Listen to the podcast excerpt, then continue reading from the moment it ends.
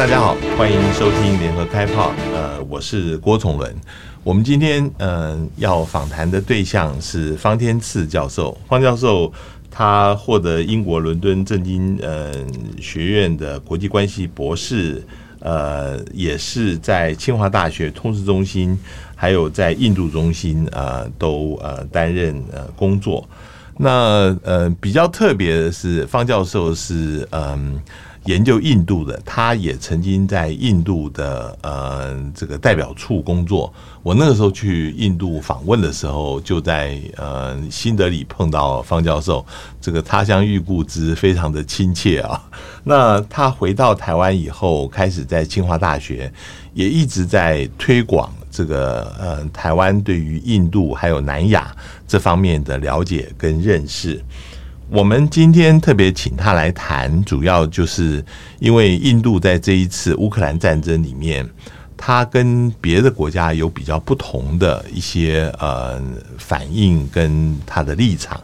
那这个事情让大家对他非常的好奇，尤其在台湾，以前呃台湾比较简单的就是黑白两分啊，是那尤其在这一次乌克兰战争里面，认为是新冷战，应该大家都要站边站队的。印度采取是一个不同的立场，呃，我们也会跟方教授谈一下南亚的相关问题。呃，欢迎方教授来到郭崇伦会客室。是，呃，主持人好，还有各位听众大家好。呃，我想先请教。呃，方教授关于印度方面的在那个乌克兰战争上面呃的一个立场啊，这个事情上面，原来美国呃希望各国都能够谴责呃俄罗斯入侵乌克兰，尤其在联合国开始投票的时候，印度先是在安理会里面。呃，他呃并没有投下赞成票。对。那然后在联合国大会里面的一个谴责案，他也没有投下赞成票。对。同时，我们还看到，嗯、呃，印度甚至跟俄罗斯买油气啊，这个更违背了美国希望大家做呃经济制裁的一个方式。嗯、能不能解释一下，为什么印度是持这样子一个立场？是。呃，印度在就如同主持人刚才提到的哦，他在联合国的相关投票里面，从安理会开始一直到大会人权理事会，他其实连续投了六个弃权票了。嗯嗯。呃，那外界都会用说他是采取中立来解释哦。事实上，在现在这种国际氛围之下，你不跟着美国走，基本上其实。已经是有点力挺俄罗斯这个味道了，嗯嗯，因为包括俄罗斯都公开就说赞扬印度的这个投票的行为啊，那所以呃外界就您刚刚提到了，因为过去一阵子呃印度被认为是印太战略美国设计的印太战略的一个主要成员嘛，包括司法安全对话，那理论上好像美国会期待，或者说欧美国家会期待说你的投票行为应该跟我比较接近哦。呃，不过如果我们看一个比较大的脉络来看的话，我我反而会觉得，印度这个行为可也可能是在预料之内了哈。第一个就是说，因为印度跟俄罗斯传统上就有很好的友谊，这个是从冷战时代、苏联时代一直到现在。那呃，包括现在也一直在谈的，呃，俄罗印印度的主要的军备，主要的军备来源呢，那时候就开玩笑讲说，奥巴马去印度访问的时候。他那时候当印度那个共和国日的国庆的那个阅兵的主宾嘛，那从他下面走过去都是苏联跟俄罗斯的军备啊，所以这个一个就反映出来，俄呃印度跟俄罗斯它其实结构上它的关系是非常紧密的啊。那第二个我觉得也是刚好时间点，因为其实我们从去年底刚好看到印度跟俄罗斯关系，我们讲这个旧情绵绵哦，这个旧情回温呐。本来在那个中印的边界冲突之后，印度有一阵子是比较导向印太战略，嗯，包括 司法安全对话等等。可是，在去年年底，我们看到印度它似乎已经自己在做一个政策上的调整，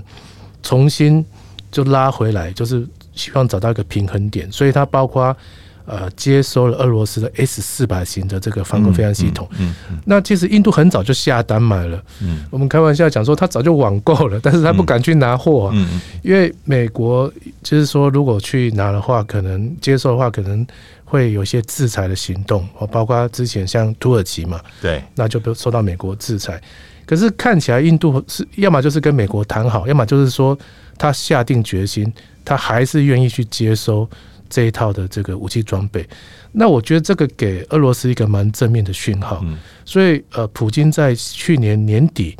就到印度去访问了，哦，举办这个俄印的高峰会。在前一年的时候，其实俄罗斯是拒绝举行，当时的理由是说疫情，但是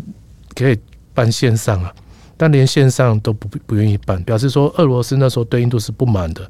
一个原因就是因为他认为他比较导向印太战略。那印度现在拉回来了，所以俄罗斯也很满意。所以我印我印象那时候普丁好像只去了呃不到二十四小时，六个小时，对，一下去一下，马上就回去。对，旋旋风式的访问，特别特意去的。对，因为呃在疫情之后，普京只出国两次了，一次是到日内瓦，嗯，跟拜登见面，那一次就是到。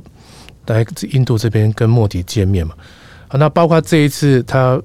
呃，我们讲入侵了乌克兰，或者说特别军事行动开始之后，他其实普京第一个打电话的外国领导人就是打给莫迪，嗯嗯啊，第二个才打给这个马克宏，嗯嗯，那所以可见俄印之间它其实是有一个很紧密的关系的。那第三个因素，我觉得是我们比较少注意到了哈，就外界比较少注意到，是因为呃。印度在乌克兰有大概两万的侨民，其中有一万八千名左右是印度学生。嗯，那所以这次发生这个事件之后，印度他其实最伤脑筋的是说，我怎么样把这些学生赶快撤出来？那可是因为已经开始产生军事行动了，所以他不只要跟乌克兰方面协调，印度也需要跟俄罗斯方面协调。所以呃，包括后来这个呃，莫迪跟普京也再次通电话。那次通电话，第二次通电话的时候，其实呃，印度就是希望俄罗斯能够协助开辟所谓的人道走廊，嗯嗯，让印度学生必要的时候可以撤，甚至必要的时候从东东边东边撤，不是从西边撤。那呃，印度非常重视这个事情，因为遇到选举，嗯，印度刚好地方在大选，嗯，特别是那个呃人口两亿的北方邦啊，那所以印度这个撤侨如果做不好的话，其实它影响很大。所以印度甚至派了四个部长哦，到乌克兰四个周边国家去做那个撤侨的事情啊。那所以在这个情况之下，至少在第一时间，印度不太可能就是说跟俄罗斯直接翻脸啊，因为否则他至少把学生先撤出来。所以整个背景之下，我觉得是有脉络可循，就是印度他会寻求一个呃看似比较中立，但事实上是比较偏向俄罗斯的一个立场。嗯嗯。但是后来，呃，其实美国方面也一也一直在争取印度要倒向这一边。那我们也看到，呃，拜登跟莫迪也通电话，然后后来又开了二加二的国防跟外交部长的会议啊。呃，有没有收到效果呢？结果？呃，如果从结果来看的话，应该效果比较有限的哈。因为外交上我们常常讲，就是说。棍棒不听话就是棍棒嘛哈，要不然你就是给胡萝卜嘛。那相对俄罗斯现在其实反而可以给印度胡萝卜，就是那个低于市场价格的那个油、石油跟天然气。呃，印度过去其实它跟俄罗斯买的其实不太多哦，大概可能就占它。以去年来看，可能就是占它一天的使用量而已，比例并不太高哈。可是俄罗斯跟印度，它其实有签一个就是说协议，那就是一个购买的选择权。那可能到一千到五一千五百万桶这么多哈。可是印度过去没有买，因为他觉得比较贵，俄罗斯比较贵。可是现在俄罗斯愿意用低于市场价格卖给卖给他，据说是低于两成嘛。嗯。那对印度来讲，这个是很重要，因为。我们知道，这个从疫情，还有包括现在俄乌，很多国家经济都受影响。那印度它也是，它是石油的这个输入国，所以如果能够拿到比较便宜的油油价的话，对他来讲经济上是有效益的。所以这个是他可以从俄罗斯得到的胡萝卜。好，那其其他国家。包括四方安全对话，包括日本的河野首相也去，呃，这个去了。然后，Morrison 澳洲首相，呃，总理也跟印度举行那个视讯的峰会。还有你刚才提到的四方安全对话的会议，还有包括最近的拜登跟呃这个莫迪的视讯峰会。那可是从美国方面来看，就是说美国给的这种诱因比较少一点。嗯，那在这个情况之下，如果我是印度的话，我好像不太需要急着去改变我的外交政策。第一个，因为你美国没有没有惩罚他嘛。第二个，你给的诱因还不足不至于让我去改变，就是说我从俄罗斯买这个比较便宜的球的石油。那我简单讲，如果说美国愿意卖便宜的石油给印度，来弥补印度现在缺口，那他会不会买？印度也会买。嗯嗯。可是因为美国并没有做这样的一个承诺，嗯、所以我觉得以现在来看的话，印度做这个还蛮合理的。甚至美国有一些官员他也对外讲，他说他们能够理解，呃，印度跟俄罗斯有一个比较复杂的历史关系。呃，也有人这样子说，就是印度试着跟美国说明，就是其实呃，印度是希望能够把对俄罗斯跟对中国切开来看。呃，印度跟俄罗斯这个之间有非常复杂而且有互相依赖的关系。那现在对于中国的话，印度是非常愿意配合美国的印太战略，加入四方安全对话这个方面充分的合作，美国不需要有任何疑惑。但是切得开来吗？你觉得？呃，我我觉得印度现在用的策略哈，有点像他一九九八年这个核子试爆的时候。当时因为核子试爆这个事情也引起很多欧美国家，当时其实美国跟日本都对他有这个施加经济制裁，对印度本身。那印度怎么去说服这些国家？他那时候的理由就是因为中国威胁嘛。诶，他是跟美国讲说，因为我隔壁有一个国家就是有核子武器啊，然后他又支持我另外一个国家发展核武，是。那这个情况之下，我发展核武是为了这些嘛？为了中国，为了巴基斯坦嘛？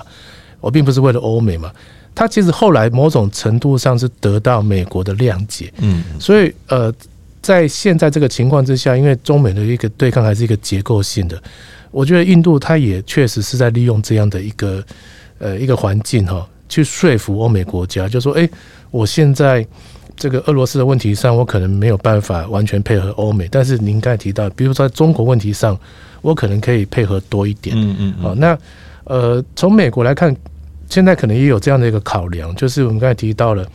中国跟美国的对抗，也许是一个长期的，是呃，我们讲就是像灰犀牛这样的一个因素。那俄乌也许是比较像是一个黑天鹅，嗯，那但它也许是一个短期的，嗯，所以美国也同样要考量，就是说，那我是不是这个时候要把印度就是把它推开，还是说我还是把它保留在我对它有点容忍度了？因为毕竟它还是以后要对。中国的一张牌嘛，那我的意思是说，美国这样想，可是印度他也知道美国这样想，嗯嗯，所以印度也反而回来就是，反正我就配合美国的这样的期待嘛，所以在这个四方安全对话上，我表现出来是说我可以配合大家一起来做，嗯嗯，可是问题是说，我们看到的是，并没有一个实际上像呃，就是说美国跟中国冲突，并没有一个实际的一个。像俄乌冲突这样一个明显的事情，可以来测试四方安全对话。是，那呃，以目前来看的话，甚至印度它过去印度它其实反而是态度对于印太战略，它的态度是比较开放的。呃，他在香格里拉对话的时候，莫迪总理讲说，它不是一个战略啊，哈，它是可以有更包容性的。他甚至。邀请俄罗斯说：“你一起来参加好了。”好，那可是现在你真的要测试它的时候，测试测试印太战略的时候，印度就说没有四方安全对话，只能在印太的区域里面。哦，他说我不要去处理这个印太之外的问题。所以我觉得有一个点是很有趣的，是说，呃，在四方安全这次的这个高峰会，三月初高峰会之后，没有产生联合声明。嗯。跟前面两次不一样，是这次是没有 joint statement，但是印度自己发了一个声明，里面他就有提到说，他有希望说这个四方安全对话就 focus 在印太区域就好了。那你觉得到了五月的时候，拜登要来日本，第一次要举行实体的那个呃四方安全对话的高峰会，会不会有进一步的呃措施？呃。我还是觉得说，当然一个第一看印乌的这个俄乌的这个冲突的情况了哈。那第二个就是说，能不能有一个比较具体的？我刚才提到美国能够提出比较具体的这种胡萝卜，嗯嗯，啊，因为事实上刚才提到了印度其实跟三方都见都谈过了，对，他跟日本日相谈了，跟澳洲总理也谈了，那谈最后甚至本来这本来是只有二加二的这个对话嘛。但是就是因为觉得说这个二加二对话部长级谈可能不行嘛，所以最后我还是要老板对老板自己，所以他是在二加二之前才增加了一个新的，就是莫迪跟拜登总统的一个视讯会议嘛。可是这个会议看起来就刚才如同刚才讲的，没有一个特别的结果。所以如果照这样的情况之下，即便呃拜登亲自走一趟，我觉得实际效果反而不一定那么大。呃，现在有一个情况，大家在观察，就是说，呃，因为印度在这个四方安全对话里面似乎有一点格格不入啊，自己有自己的看法，所以，呃，如果说要希望能够有一个亚洲北约的雏形的话，似乎四方会四方安全对话不大适合来用，越来越多人开始提到 AUKUS。呃，美国、澳洲跟英国的这个组织啊，现在发展核潜舰以外，现在还要发展这个呃高超音速飞弹呢。这个越来越像一个亚洲北约的雏形，是不是有这样子可可能性的发展？呃，刚才提到说，印度对于四方安全对话还有印太战略开始拉开一个距离，其实也是因为 AUKUS 的。嗯嗯，因为呃，既然美国就是说，印度会中国人说，那如果你认为很重要，那为什么我没有被纳入在这里面？这跟法国那个吃味是有点像的。那有人说，因为这是对法国，你还可以说这是英语联盟嘛？可是印度说我也讲英语啊，你还是没找我嘛？对，可见说这个还是比较像是盎格鲁撒克逊联盟的味道。那你说他要来围堵中国的话，我觉得从地缘政治来看，我们觉得太远了。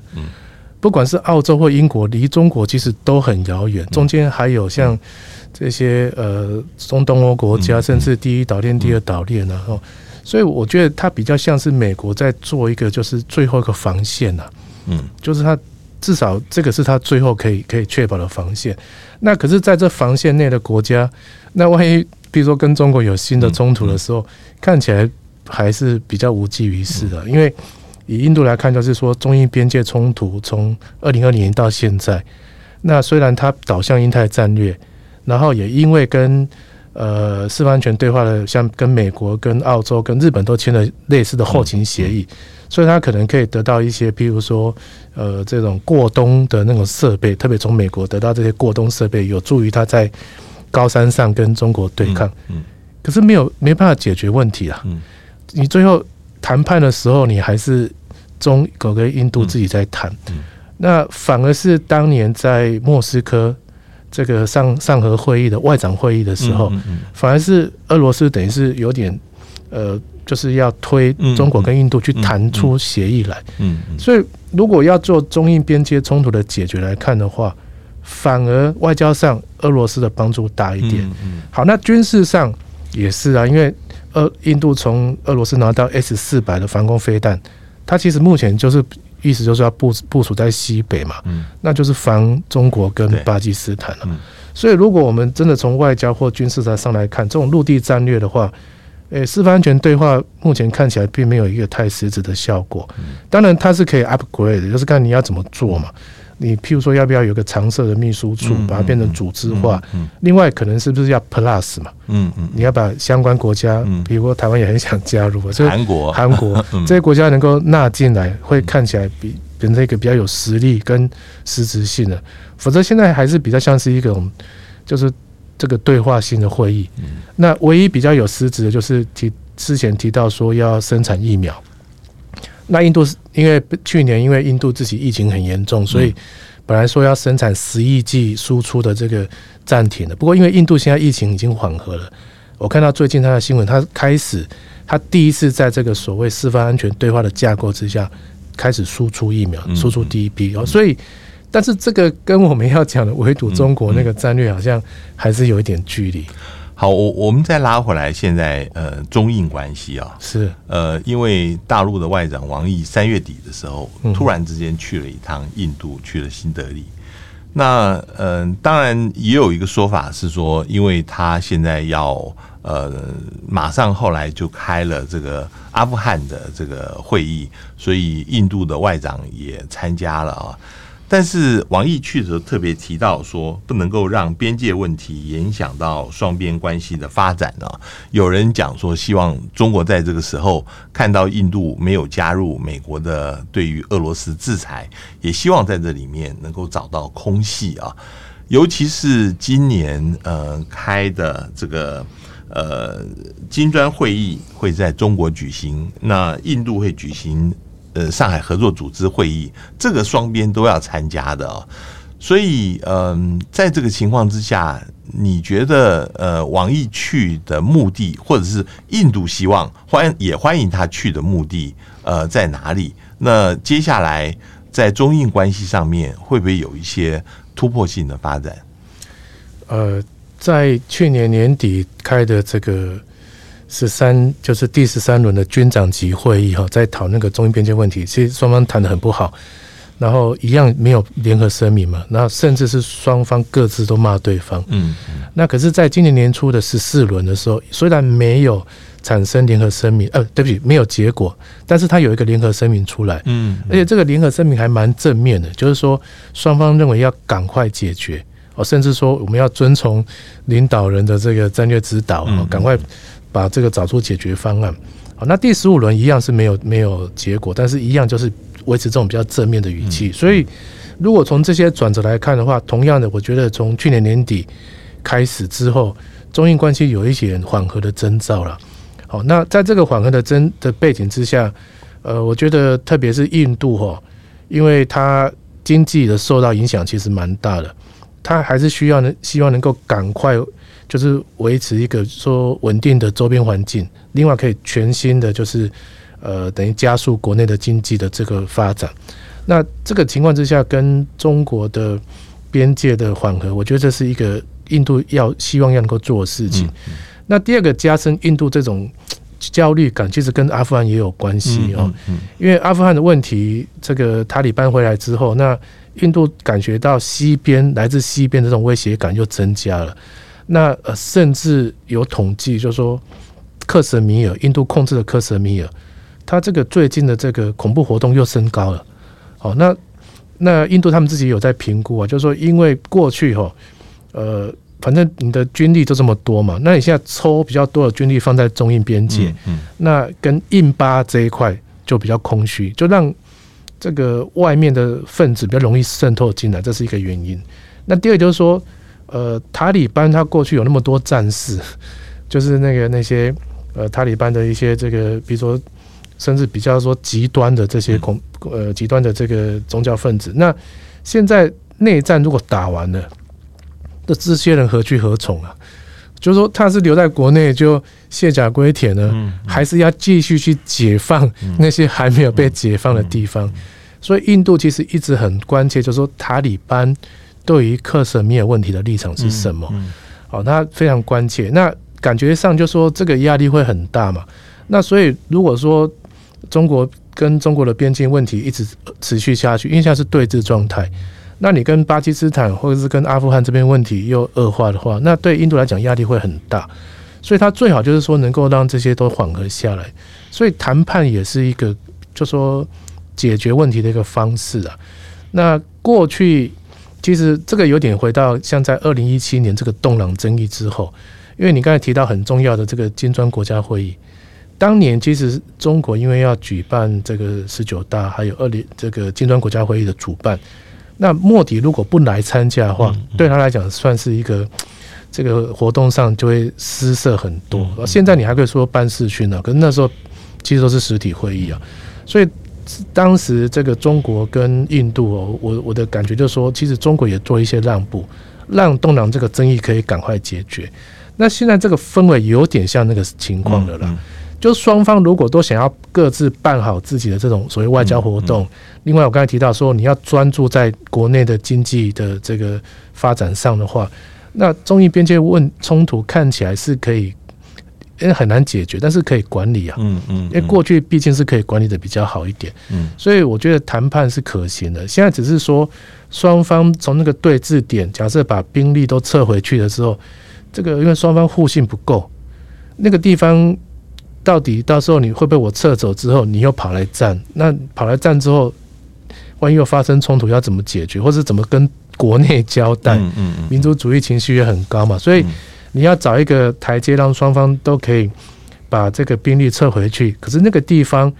就是说，呃，比如说实际控制线的这个周遭地区，可以维持一个，呃，就是说双方有比较有信心的所谓新的信息建立措施。那这个东西如果可以一起谈出来的话，我觉得就比较有可能了。嗯嗯。那双方会不会有突破点？我觉得。呃，因为双方都还是一个蛮人质的，其实高层的意志蛮重要的。那现在问题就是说，因为双边的领导人都没办法直接面对面，嗯，情况大概气氛也不太合适，嗯。可是当年同样的二洞朗争议之后，当年就是有所谓武汉的非正式会议啊。那那个非正式会议，当时外界就说那个是叫重开机嘛，嗯，中印关系重开机。那现在也是一样，中印需要一个重开机的一个 moment。好，那你刚才提到，所以金砖国家会议可能是一个场合，或者说上合组织这种高峰会。那甚至是不是中印二自己来开一个？因为中印二本来就有一个三边的机制。是。那呃，去年年底在习近平跟这个。呃，普京会面之后，其实俄罗斯这边有放出这样的消息了，所以说他们有意就是让中英俄开一个三边的这种所谓高峰会。嗯嗯。那这样的假设这个高峰会开成的话，那当然呃，莫迪跟习近平就有机会碰面嘛。那我觉得那个私下碰面可能会会就是可能对中英关系会有比较正面的发展。嗯。好，呃，我们印度的呃相关的问题，呃，我们谈的差不多，主要接下来想要谈南亚的事情啊，呃，首先就是斯里兰卡，斯里兰卡这个最近的政治冲突非常的大啊，是，那但是有人讲，其实这个是因为经济的因素而起的。那我们知道，就是在嗯这个俄乌战争以后，不管是油价或者是粮价都大幅的升升高。那这个对于呃南亚一些国家有很大的冲击啊。呃，你觉得这个现在目前斯里兰卡的这个事情，嗯，有多大的因素是因为这个俄乌战争引起的通货膨胀？还有人讲说，这个里面呃大陆的一带一路呃这个计划。让这个呃斯里兰卡这个陷在这个债务陷阱里面，也是一个重要因素。你怎么看呢？呃，俄乌这个当然是让斯里兰卡的经济情势恶化，但是我觉得它顶多是说最后一根稻草了啊，因为全世界都受到冲击嘛，并不是所有国家都立刻变成好像说现在快面临破产这样的一个一个情况，所以呃斯里兰卡它有本身自己内部的问题，导致于现在。这样的一个经济情势哦，那呃外在当然就是一个原因。那你刚才提到，因为事实上呃西方也很很常把斯里兰卡当做这个呃中国“一带一路”所谓这个呃债务债务外交，或者说这种掠夺性的这种债务的一个的案例啊，来证明说“一带一路”的这个缺点哦。但是有时候我们就是说，这是一体两面啊，就是说你借高利贷会去借高利贷，不是？都是高利贷的问题，有时候是本身的财务的问题，特别是像呃这些所谓开发中国家，那本身因为因呃斯里兰卡的外债是一个长期来就就存在的事情，不是现在才有，只是说现在是一个恶化的情况。那另外我觉得它本身政策也有问题，它这一波里面哦，其实我们回来看，它去年这个呃 Rajapaksa 这个家族，因为他现在是弟弟当总统，这个弟弟这个前总统。他现在是当总理，那另外一个是弟弟是当国防部长，那么等于是一家就是三个重要的位置。那他们在去年突然呃就提一个政策，就是说想把斯里兰卡变成一个有机生产的一个国家，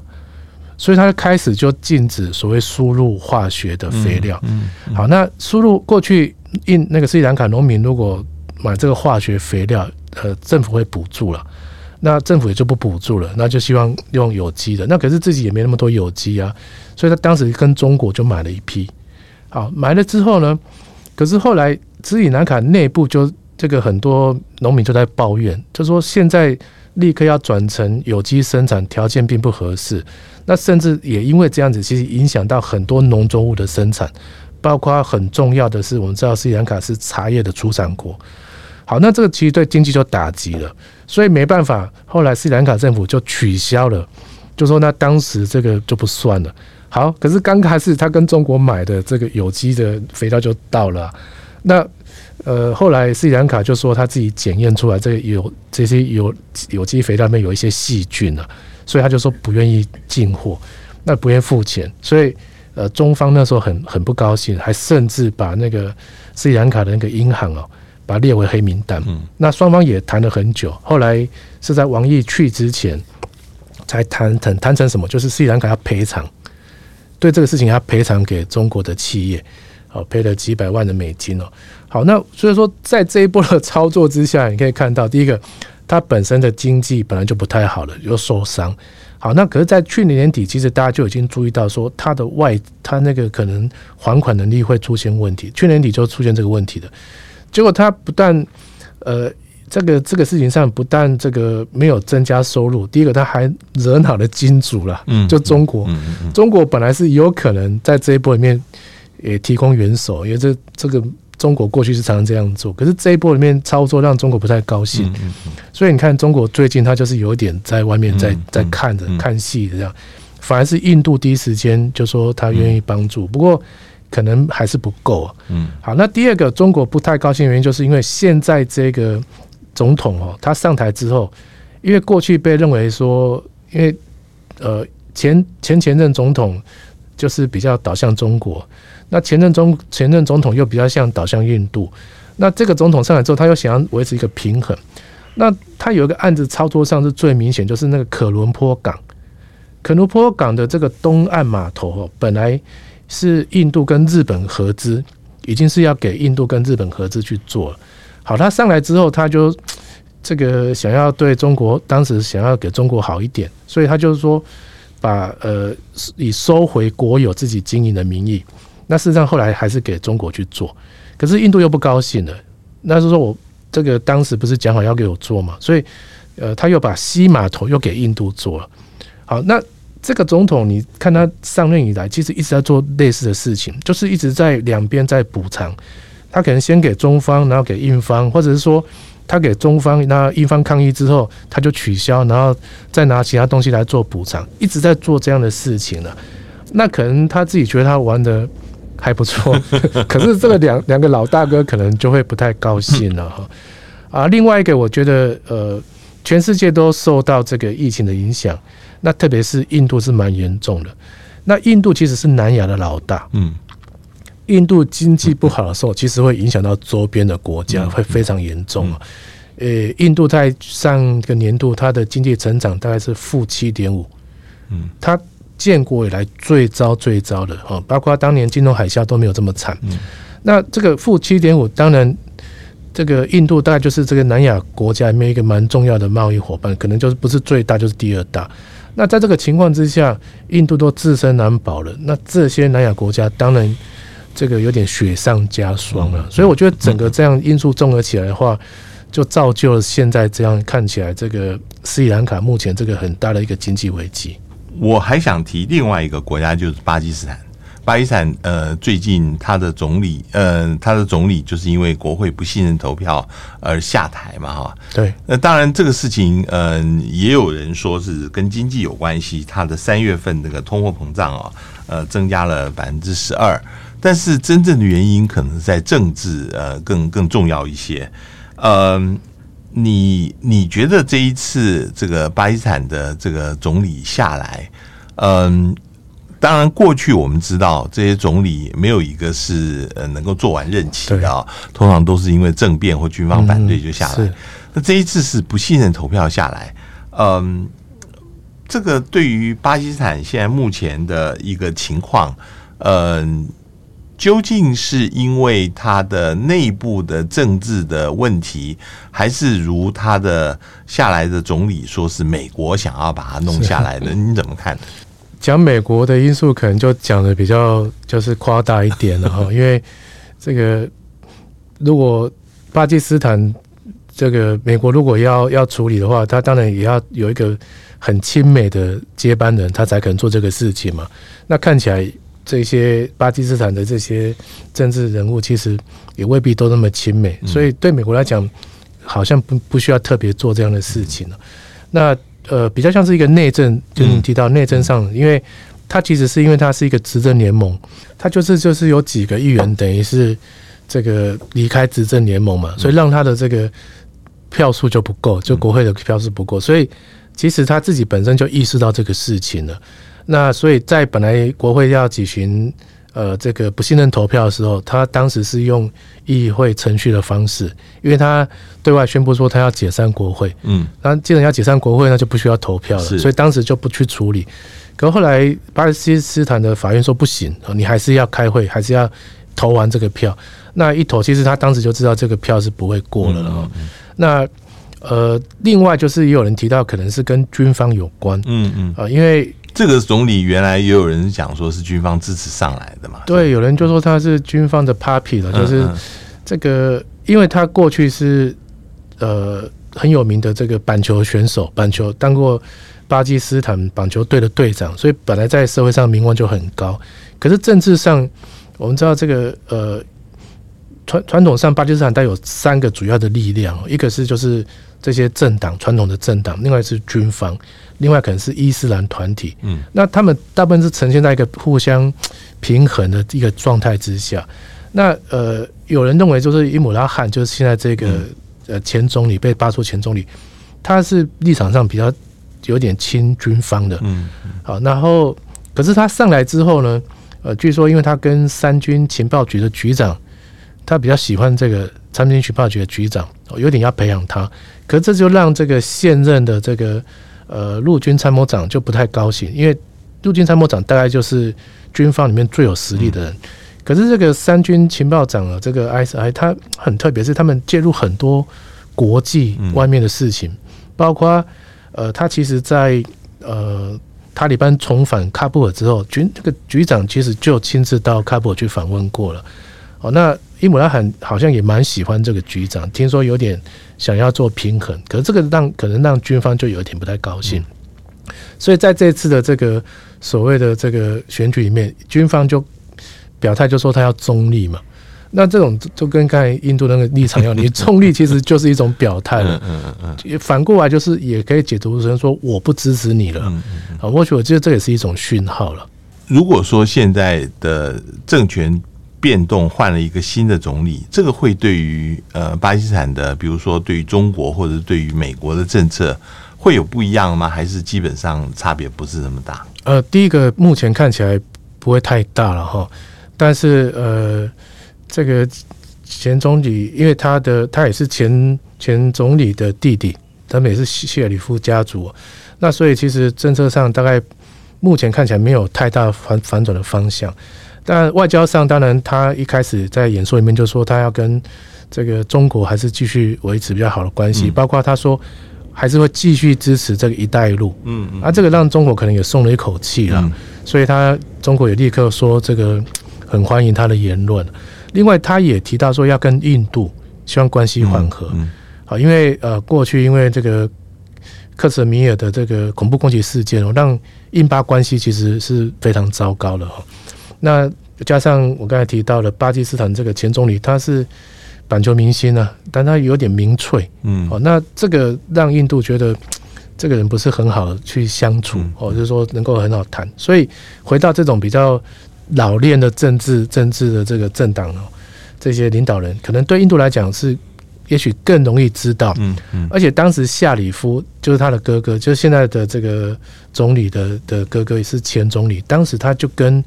这个莫迪曾经就是有一个缓和，但只是说他们关系缓和之后，当时莫迪还跑去拉合尔，嗯，在访问中突然跑到拉合尔去见了夏里夫，只是说回来之后立刻又发生恐怖攻击了，所以让那个关系又又倒退。可是当时夏里夫就有对外指责说，这个是很多事情是军方啊在弄啊，不是他在弄，嗯嗯，所以反而这个人上台，也许对印度来讲。是比较有信心的，可是我觉得这个都不是大问题，问题是这个政府能够撑多久？因为呃，其实伊姆拉罕他本身他有那个，他虽然说是现在下来了，可是他因为他只是票数差一点点嘛，对对，他等一下变成是一个最大在野党了，所以他还是有一定的力量。那这次像这个谢里夫他在举办这个上任，然后这个呃在国会演讲的时候，其实所有反对派议员是都退席抗议的。嗯、好，那未来就说如果要提前大选